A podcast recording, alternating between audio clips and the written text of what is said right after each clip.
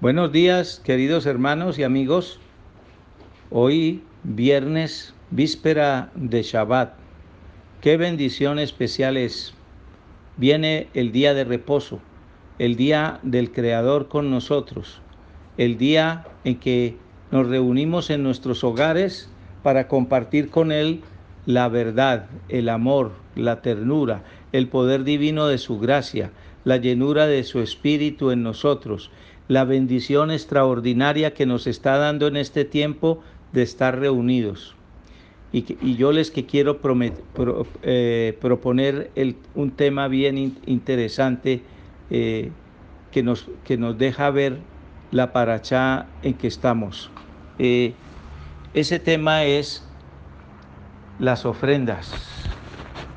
El, Creador habla aquí, en esta paracha, de las ofrendas de los príncipes y hace una relación de la riqueza y la voluntad que tuvieron los príncipes para entregar las ofrendas a Moshe, para hacer el tabernáculo. Y la bendición especial no solamente es la disposición en su corazón de entregar lo que más lo más hermoso y lo más valioso que tenían, sino también el reconocimiento de que todo lo que tenemos se lo debemos al Creador. Cada uno de nosotros no es sino un mero administrador. El Creador pone en las manos de quien sabe administrar la riqueza. Hace tiempo conté que una persona muy querida que me hace las correcciones de los libros en otra ciudad me preguntó en una en un tiempo de pesa de Semana Santa para ellos que cuántas clases de ricos hay en la escritura y yo encontré dos clases de ricos el rico que le pide riqueza al Creador, riqueza, fama, prestigio, solamente. Solamente quiero que me hagas el hombre más rico del mundo, el del país, el de la ciudad, el de mi familia, como quieras.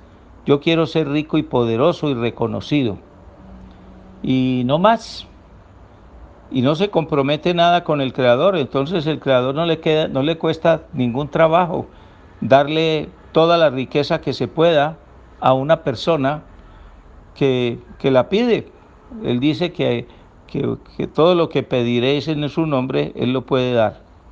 Y hace a esa persona inmensamente rica, la hace muy poderosa, le da prestigio y le da inteligencia. Y esa persona se destaca en la sociedad, acumula sus riquezas, se vuelve cada día más poderoso, las multiplica, pero no más. Y no beneficia sino muy sutilmente a la gente, a su familia, a sus amigos, a la gente necesitada. De vez en cuando hacen una donación, pero que suene, que la gente la reconozca, que la gente diga qué tipo tan, tan generoso. Y, lo que sueltan y dan son migajas.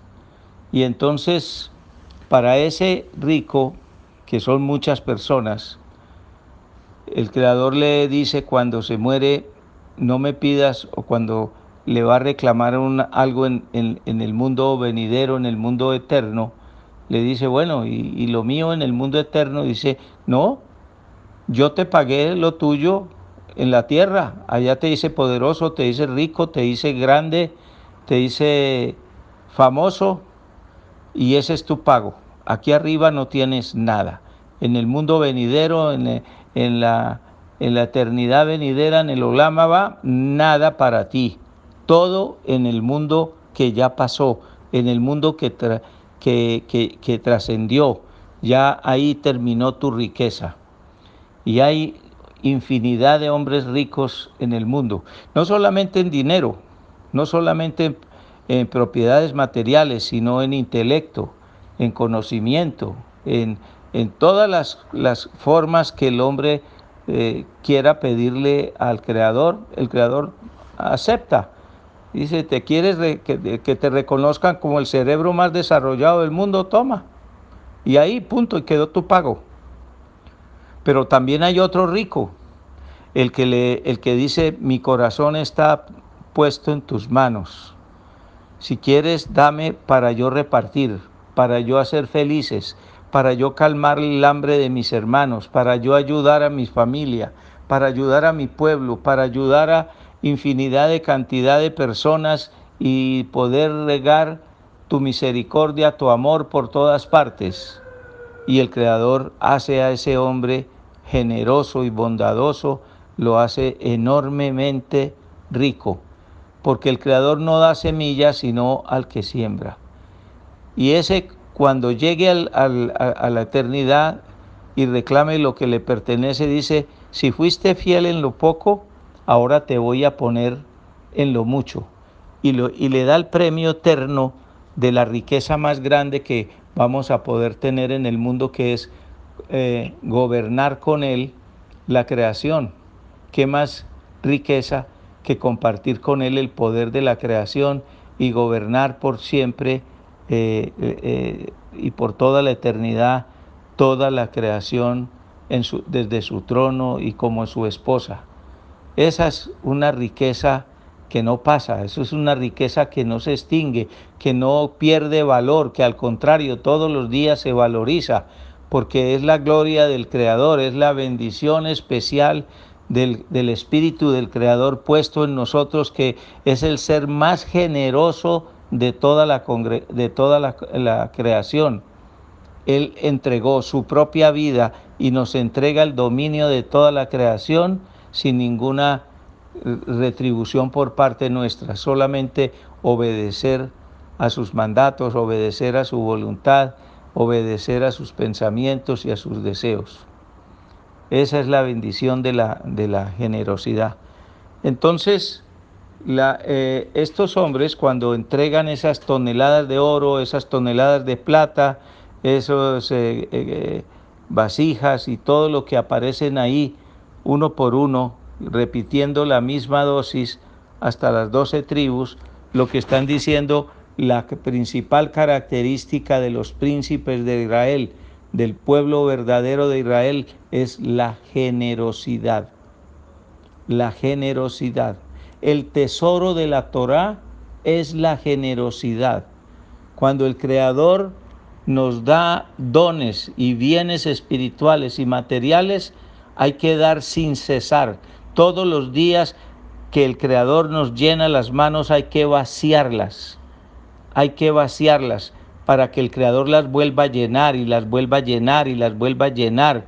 Porque si, si yo tengo unas riquezas y, y, las agarro con todas las fuerzas de mi corazón y de mi vida y no las suelto y no las comparto y soy mezquino con ellas, entonces hasta ahí llegó. Eh, el Creador no tiene dónde más poner eh, riqueza ni, ni bendición porque yo soy mezquino con ellas, porque yo creo que se acabaron, porque me parece que, que no tengo el mérito suficiente para compartir. Una de las cosas que más me impresionó aquí, con esto termino, cuando llegué a este camino, es la definición de Sedacá. Cuando nosotros estábamos en otros campamentos y dábamos limosna, lo hacíamos con un sentido distinto. Yo tengo, tú no tienes. Yo puedo ayudarte, tú, tú no tienes manera de, salir adelante. Y guardábamos comida que nos sobraba en la casa y guardábamos cosas y, y cuando alguien necesitaba sacábamos de lo que nos sobraba y regalábamos los muebles viejos o las cosas que ya no usábamos, la ropa que habíamos dejado de vestir, los zapatos y todas las demás cosas. Era una, una, una limosna. mirábamos como si el que recibiera la limosna fuera menor que nosotros. El sentido de la sedacá que, que escuchamos aquí en la Torah es distinto. Es elevador, te engrandece, te da majestad, te da grandeza. Es que tú eres administrador de las cosas del Creador y que seguramente si tú tienes un poco más que tu hermano es porque tu hermano no pudo administrar bien las cosas que el Creador le iba a dar o le dio y te las dio a ti para que se las administraras y tienes que compartirlas con, con, con tu hermano sin miramientos de grandeza ni, ni, ni, ostentación, sino simplemente con el sentido de que lo que estás compartiendo con tu hermano le pertenece a tu hermano también. Entonces se acabó la humillación de recibir. Yo no me humillo cuando recibo de uno que me entrega con, con gusto las cosas, porque lo que me está entregando me pertenecía, porque es de mi Señor, porque todo lo que ese que me está entregando me está, me está dando, me lo está dando en nombre del dueño de todo, que es mi Padre, que es mi Creador, que es la generosidad eh, eh, eh, tipificada ahí.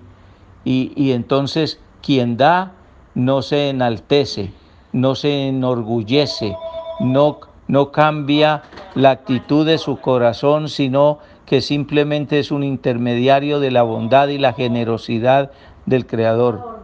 El que da alegremente sabiendo que lo que está dando no le pertenece, sino que es administrador y que quien está recibiendo lo recibe porque es su hermano y le pertenece también como todos los bienes de la tierra a todo el pueblo de Israel, al prójimo, entonces eso trae una nivelación y una satisfacción de grandeza y de bendición especial distinta del orgullo y la vanidad de dar. Eso es la, la sedacá. De manera que lo mismo pasa aquí. Estos hombres dieron, iban a salir desnudos de, de Egipto y el Creador los enriqueció el último día. Eh, todo lo que les habían despojado y los salarios de los años que estuvieron como esclavos, ni se habían soñado que se los iban a dar, como tú y yo no soñamos las riquezas que nos pueden dar cuando tenemos el corazón limpio y dispuesto para recibir la bondad y la generosidad del Creador.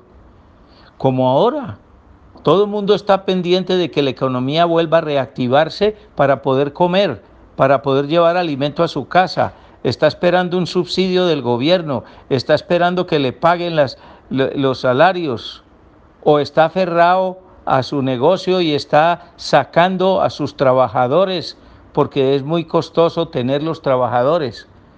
Y, y resulta que nosotros no dependemos de que el negocio esté caminando o no esté caminando, de que la economía esté andando, sea próspera o se haya decaído. El, el que suple mis necesidades eh, es, es el creador, es el que bendice mi vida. Yo tengo mi sustento en el amor y en la bendición especial de mi Señor. Él es que el que provee. Tranquilízate, suéltate, abandónate en las manos del Creador. No te preocupes por lo que vas a comer ni por lo que vas a vestir, porque el Creador lo hará de manera generosa y, majestuosa, sin humillarte, al contrario, enalteciéndote.